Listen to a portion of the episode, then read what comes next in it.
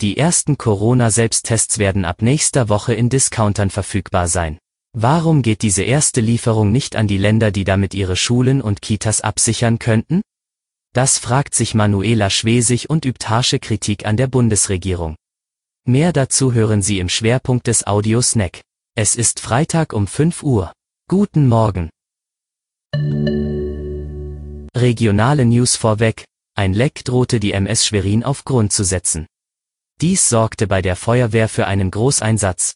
Gut 20 Kameraden waren vor Ort, um das Schiff der Weißen Flotte zu retten. Per Wasserpumpe beförderten die Kameraden das Wasser aus dem Schiff in ein Auffangbecken, insgesamt rund 9000 Liter.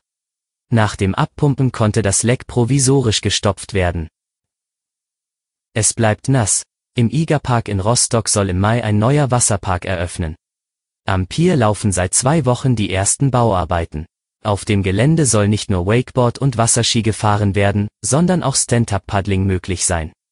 Der Strand wird weiterhin kostenfrei zugänglich bleiben, nur wer Angebote des Wasserparks wahrnehmen möchte, muss Eintritt zahlen. Zum Schwerpunkt. Mecklenburg-Vorpommerns Ministerpräsidentin Manuela Schwesig wirft dem Bund schwere Fehler bei Corona-Massentests für Schulen und Kitas vor. Schwesig sagt am Donnerstag, Enttäuschend ist, dass die Bundesregierung keine Vorsorge getroffen hat, dass die Selbsttests jetzt an die Länder gehen können, um zum Beispiel Kitas und Schulen abzusichern. Ich habe kein Verständnis dafür, warum Selbsttests, die jetzt auf den Markt kommen, in Discounter gehen, aber nicht geordert worden sind für Kita und Schule. Das Land Mecklenburg-Vorpommern habe in dieser Woche entschieden, zwei Millionen dieser Selbsttests zu kaufen.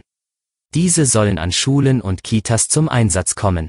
Sie hoffe, dass die Bestellung ausgeliefert werde, bevor die Tests auf den freien Markt kommen.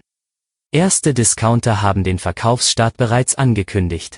Das Angebot der Bundesregierung, ab April über eine Plattform solche Tests ordern zu können, komme zu spät, kritisierte Schwesig.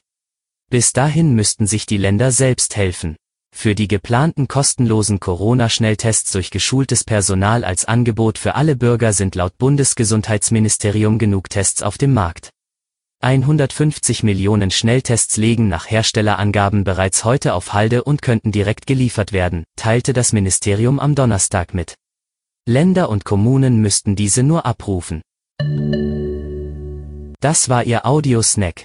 Alle Artikel zum Nachlesen und Hören gibt es wie immer auf svz.de-audiosnack. Schönes Wochenende.